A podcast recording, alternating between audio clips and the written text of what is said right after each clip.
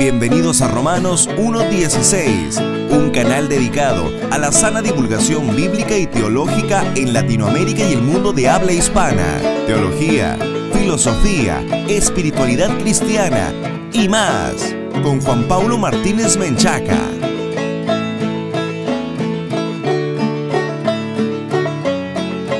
Bienvenidos patrocinadores y amigos a un nuevo programa de Romanos 1.16, el programa consentido de todos los latinoamericanos que aman la infalible, suficiente e inerrante palabra de Dios.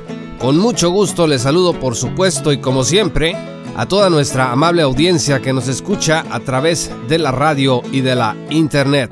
Este es el tercer programa de la serie El Evangelio según San Pablo, lecciones de la epístola a los Gálatas. Y este tercer mensaje se titula Libertados del pecado y de la muerte. Si no has escuchado los dos episodios anteriores, te invito a que vayas a www.jpaulomartinez.com y los descargues gratuitamente. Si esta es la primera vez que escuchas Romanos 1.16, te queremos invitar también para que vayas a nuestro sitio web oficial y descargues todos los recursos gratuitos que tenemos para ti. Recuerda que también puedes apoyar lo que hacemos, estar hombro con hombro con nosotros en esta tarea de divulgación bíblica y teológica para la gloria de Dios en tierras latinoamericanas y en el mundo hispanohablante y puedes apoyarnos entrando en www.patreon.com diagonal J. Paulo Martínez uniéndote desde un dólar al mes. Para comenzar con este tercer mensaje titulado Libertados del pecado y de la muerte, tenemos que comenzar por decir que nuestra sociedad constantemente nos está llamando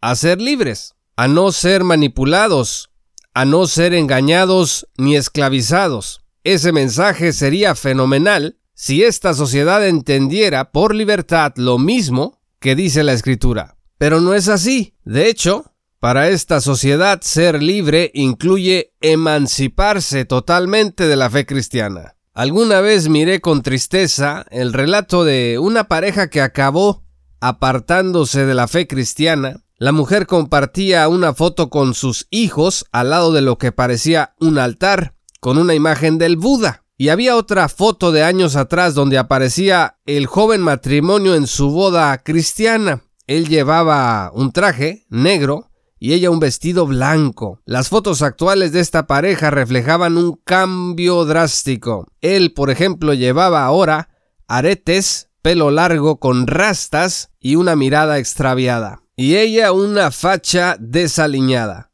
Su mensaje era, cito, me da nostalgia el pasado cuando éramos esclavos de la iglesia. Fin de la cita. Para esta pareja la libertad estuvo a las afueras de la fe cristiana. Socialmente, eres libre según el mundo cuando no te atas a un matrimonio, cuando no te atas a la maternidad, cuando no te atas a la paternidad, cuando no te atas a la Sagrada Escritura. Gálatas, dice William Hendrickson, ha sido llamada la Carta Magna de la Libertad Cristiana. ¿Quieres saber qué es la libertad verdadera, estimado? Escucha, tienes que leer Gálatas. Los judaizantes hemos estudiado en los episodios anteriores, representaban el esfuerzo por regresar al yugo de la ley y a la condenación por su desobediencia. Y entonces vamos a empezar por abrir nuestras Biblias, estimados y amables escuchas, en Gálatas 5 versículos 1 al 15. Les animo a ir por un pedazo de papel, por una pluma o un lápiz para hacer las anotaciones pertinentes. Gálatas 5, versículos 1 al 15, dicen así, Estad pues firmes en la libertad con que Cristo nos hizo libres, y no estéis otra vez sujetos al yugo de esclavitud. En este primer versículo el apóstol Pablo hace un contraste muy claro entre la libertad de estar en Cristo a través de la justificación por la fe y la esclavitud de estar dependiendo de las obras de la ley para salvarte. Por eso les dice, estén firmes en la libertad con que Cristo nos hizo libres. Dice el versículo 2, He aquí, yo Pablo os digo, que si os circuncidáis, de nada os aprovechará Cristo. y otra vez testifico a todo hombre que se circuncida, que está obligado a guardar toda la ley. Y el versículo 4 dice, de Cristo os desligasteis, los que por la ley os justificáis, de la gracia habéis caído. Y este versículo ha generado alguna confusión en algunos creyentes, porque parece enseñar que una vez que Cristo te ha libertado, a través de su justicia perfecta imputada por medio de la fe, puedes perder ese estatus de justo delante de Dios, porque el versículo dice, de la gracia habéis caído. Pero este versículo de ninguna manera enseña que podemos nosotros perder esa justificación por la fe que recibimos de parte de Dios. Este versículo se refiere a conversiones no genuinas. Haber caído de la gracia significa, en otras palabras, no haber comprendido el verdadero mensaje, no haber recibido la verdadera salvación y simplemente tener que reconocer que estamos todavía bajo la maldición de la ley. Fíjense lo que dice Primera de Juan capítulo 2 versículo 19. Salieron de nosotros, pero no eran de nosotros, porque si hubiesen sido de nosotros, habrían permanecido con nosotros. Pero salieron para que se manifestase que no todos son de nosotros. ¿Y qué es lo que nos hace ser parte de este nosotros del que está hablando el apóstol Juan, parte de la iglesia verdadera, del cuerpo de Cristo genuino? Bueno, no nos hace parte de ello el simpatizar con ciertos líderes, no nos hace parte de ello el realizar ciertas obras, nos hace parte de ello sencillamente el haber sido colocados dentro de la iglesia por la sola gracia de Dios a través de la regeneración del Espíritu Santo. Pero prosigue el apóstol Pablo en el versículo 5 del capítulo 5 de Gálatas diciendo, pues nosotros, por el Espíritu, aguardamos por fe la esperanza de la justicia, porque en Cristo Jesús ni la circuncisión vale algo, ni la incircuncisión, sino la fe que obra por el amor. Y escuchen lo que dice el versículo 7. Vosotros corríais bien. ¿Quién nos estorbó para no obedecer la verdad? Esta es una pregunta retórica, amigos. Está claro que el que los ha estorbado a los Gálatas pues son los falsos maestros judaizantes. Y aquí es bueno preguntarnos nosotros, ¿hay alguien estorbándonos para que podamos comprender el Evangelio verdadero de la justificación por la fe? ¿Está alguien a tu alrededor malaconsejándote, acercándote a doctrinas, a lecturas o a prácticas o ideas que te alejan de este evangelio verdadero de la Sagrada Escritura? Porque si ese es el caso, esta pregunta también sería para ti. Dice, vosotros corríais bien. ¿Quién nos estorbó para no obedecer la verdad? El versículo 8 dice, esta persuasión no procede de aquel que os llama. Un poco de levadura leuda toda la masa. Yo confío, dice el versículo 10, respecto de vosotros en el Señor, que no pensaréis de otro modo, mas el que os perturba llevará la sentencia, quien quiera que sea. Y aquí, amigos, es importante entender que no quedará impune la falsa enseñanza de parte de los falsos maestros. Dice la escritura que el que os perturba llevará la sentencia. El versículo 11 dice, y yo, hermanos, si aún predico la circuncisión, ¿por qué padezco persecución todavía? En tal caso, se ha quitado el tropiezo de la cruz. Ojalá se mutilasen los que os perturban. Lo que ocurre amigos es que el apóstol Pablo estaba siendo calumniado. Los falsos maestros estaban diciendo que el apóstol Pablo estaba de acuerdo con ellos. Si eso es verdad, entonces ¿por qué estos hombres me están persiguiendo? El versículo 12 dice que ojalá se mutilasen los que os perturban, en una expresión de molestia de parte del apóstol en donde habla pues ojalá se mutilaran todo el cuerpo, si es que van a sostener su supuesto rigor religioso. Dice el versículo 13, porque vosotros hermanos a libertad fuisteis llamados solamente que no uséis la libertad como ocasión para la carne, sino servíos por amor los unos a los otros. Ha sido popular en contra del calvinismo sobre todo esa idea de que se enseña en las iglesias calvinistas o que los hermanos calvinistas enseñamos que tenemos una licencia para pecar, por lo que han denominado la falsa doctrina de salvo siempre salvo. Y fíjense que el versículo 13 dice, fuisteis llamados a libertad, pero no uséis la libertad como ocasión para la carne. De ninguna manera, amigos, los calvinistas sostienen, ni ningún cristiano debe sostener jamás, que por la libertad que Cristo nos da, a través de la justificación por la fe, nosotros tenemos permiso para pecar. Que alguien dentro de las filas del calvinismo esté utilizando o haya utilizado esto para engañarse a sí mismo y hacer lo que su carne quiere hacer, esa es otra historia, y esa persona tendrá que responder delante de Dios. Fíjense que Romanos 6 versículos 1 al 2 dicen, ¿qué pues diremos? ¿Perseveraremos en el pecado para que la gracia abunde? En ninguna manera, porque los que hemos muerto al pecado, ¿cómo viviremos aún en él? Y el versículo 15 dice, ¿qué pues? ¿Pecaremos porque no estamos bajo la ley, sino bajo la gracia? En ninguna manera. Entonces la escritura nos enseña con mucha claridad, como siempre la Biblia lo es, en este y la mayoría de los casos, que no podemos vivir una vida cristiana apelando a una supuesta libertad para hacer lo que a la carne se le antoja hacer. Fíjense lo que dice Gálatas capítulo 6 versículos 7 al 8. No os engañéis. Este es el principio, amigos. No te engañes.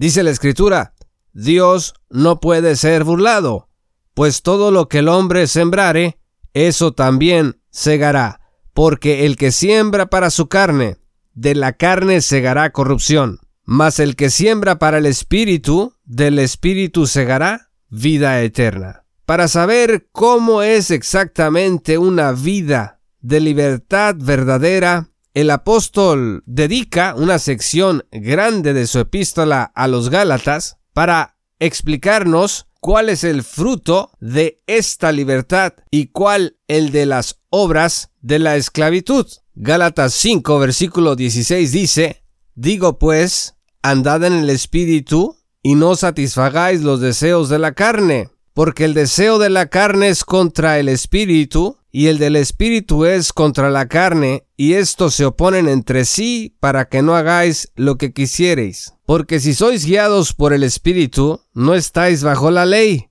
Y manifiestas son, escuchen esto, las obras de la carne, ergates sarcos, que son adulterio, fornicación, inmundicia, lascivia, idolatría, hechicerías, enemistades, pleitos, celos, iras, contiendas, disensiones, herejías, envidias, homicidios, borracheras, orgías y cosas semejantes a estas. Amigos, como si alguien quisiera decir que su pecado no está en la lista. Bueno, pues el apóstol dice, y cosas semejantes a estas, y dice de manera puntual, acerca de las cuales os amonesto, como ya os lo he dicho antes, que los que practican tales cosas no heredarán el reino de Dios. Y el versículo 22 comienza a explicarnos cuál es el fruto del Espíritu, cuáles son las características internas que tiene una persona verdaderamente libre. Dice la escritura, mas el carpos tu neumatos, es decir, el fruto del Espíritu, es amor, gozo, paz, paciencia, benignidad, bondad, fe, mansedumbre, templanza. Y bien esto, contra tales cosas no hay ley. Pero los que son de Cristo, dice el versículo 24, han crucificado la carne con sus pasiones y deseos. Por eso, amigos, insistimos nosotros que para entender y comprender la verdadera libertad, tenemos que entender y comprender cuál es el verdadero evangelio. Ahora, entre tantas exposiciones falsas de lo que supuestamente es el Evangelio, tienes toda clase de obras de la carne que son palomeadas como si fuesen signos de verdadera libertad. Y por eso hay personas que agarran la imagen de Cristo, agarran los términos del Evangelio, para venderte o para vendernos una licencia, es así, para pecar y para hacer lo que nos venga en gana. ¿Acaso, amigos, no son las obras de la carne lo que el mundo entiende por libertad? Yo debo ser libre, dicen, para tener otras parejas aparte de mi matrimonio. Yo debo ser libre, dicen, para tener relaciones sexuales cuando quiera. Yo debo ser libre para ver lo que yo quiera, para adorar lo que yo quiera, para beber lo que yo quiera. Pero fíjense que el fruto del Espíritu, el carpos tu neumatos, la verdadera libertad está en amar como Dios ama, gozar en lo que Dios se goza, tener la paz de Cristo, su paciencia, su bondad, tener la fe que Dios regala y que nos da la seguridad en medio del caos y de la incertidumbre. Vean ustedes lo que dice el versículo 24 del capítulo 5. Pero los que son de Cristo han crucificado la carne con sus pasiones y deseos. Esto significa que la cruz es más que un adorno que podemos colgar en la pared de nuestra habitación. Sobre este versículo 24 del capítulo 5, Juan Calvino escribió, cito, La carne no ha sido destruida del todo, pero ya no tiene derecho de ejercer dominio y tiene la obligación de rendirse al Espíritu. Fin de la cita. La santidad es un proceso, mis amados amigos. Es posible, sin embargo, solo en los verdaderos cristianos, en quienes el Espíritu mora irradiando las gracias de Jesucristo. Calvino dice, la carne no ha sido destruida del todo, por supuesto. Dice esto porque nosotros, aun cuando ya hemos sido regenerados por Dios, seguimos luchando contra el pecado y en ocasiones cedemos a él pero la marca distintiva es que confesamos ese pecado y hacemos todo a nuestro alcance para no volver a caer en él. No somos indulgentes con el pecado si es que en verdad amamos al Señor. Entonces, en Cristo el cristiano es libre de la ley como medio de salvación. La ley es algo imposible de cumplir de manera perfecta. Dice el versículo 3 del capítulo 5 que ya leímos, y otra vez testifico a todo hombre que se circuncida, que está obligado a guardar toda la ley. El que es libre en Cristo está libre de las ceremonias y de los rituales de la ley, está libre de la maldición por su desobediencia, pero también, como acabamos de ver,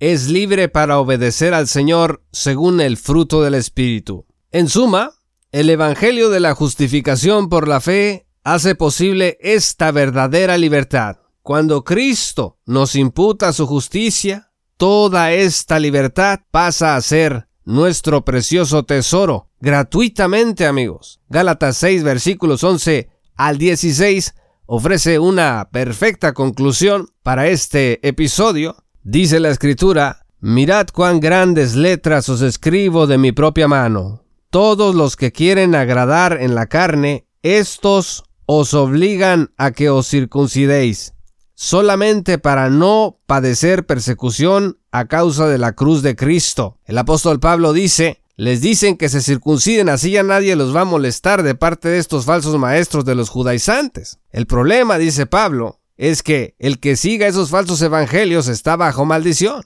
Tienes que elegir entre ser perseguido por estos falsos maestros perversos y soportar la afrenta de la cruz o hacer lo que los falsos maestros te están diciendo y someterte a la ley. Dice el versículo 13, porque ni aun los mismos que se circuncidan guardan la ley, pero quieren que vosotros os circuncidéis para gloriarse en vuestra carne. Ni siquiera ellos cumplen la ley. Dice el versículo 14, pero lejos esté de mí gloriarme, sino en la cruz de nuestro Señor Jesucristo porque en el mundo me es crucificado a mí, y yo al mundo, porque en Cristo Jesús ni la circuncisión vale nada, ni la incircuncisión, sino una nueva creación.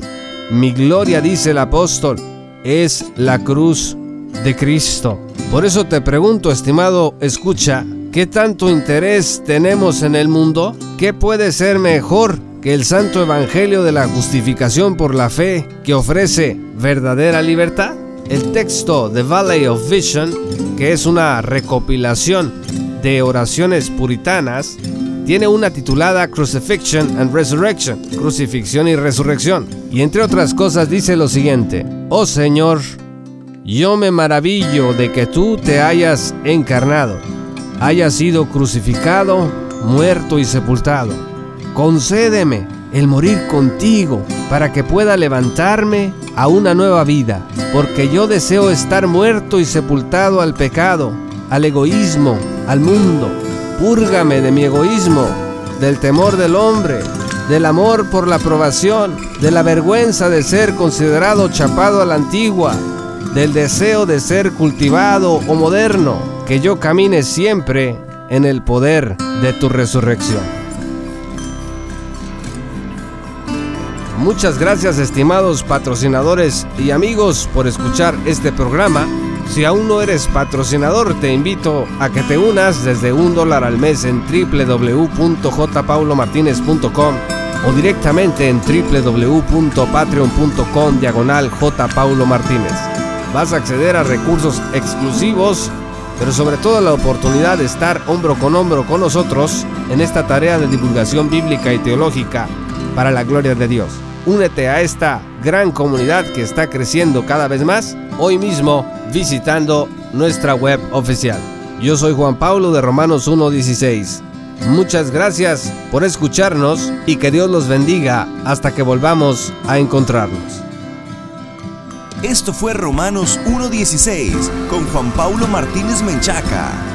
Únete como patrocinador y apoya la sana divulgación bíblica y teológica en América Latina Búsquenos y síguenos en nuestro sitio web oficial, redes sociales y otras.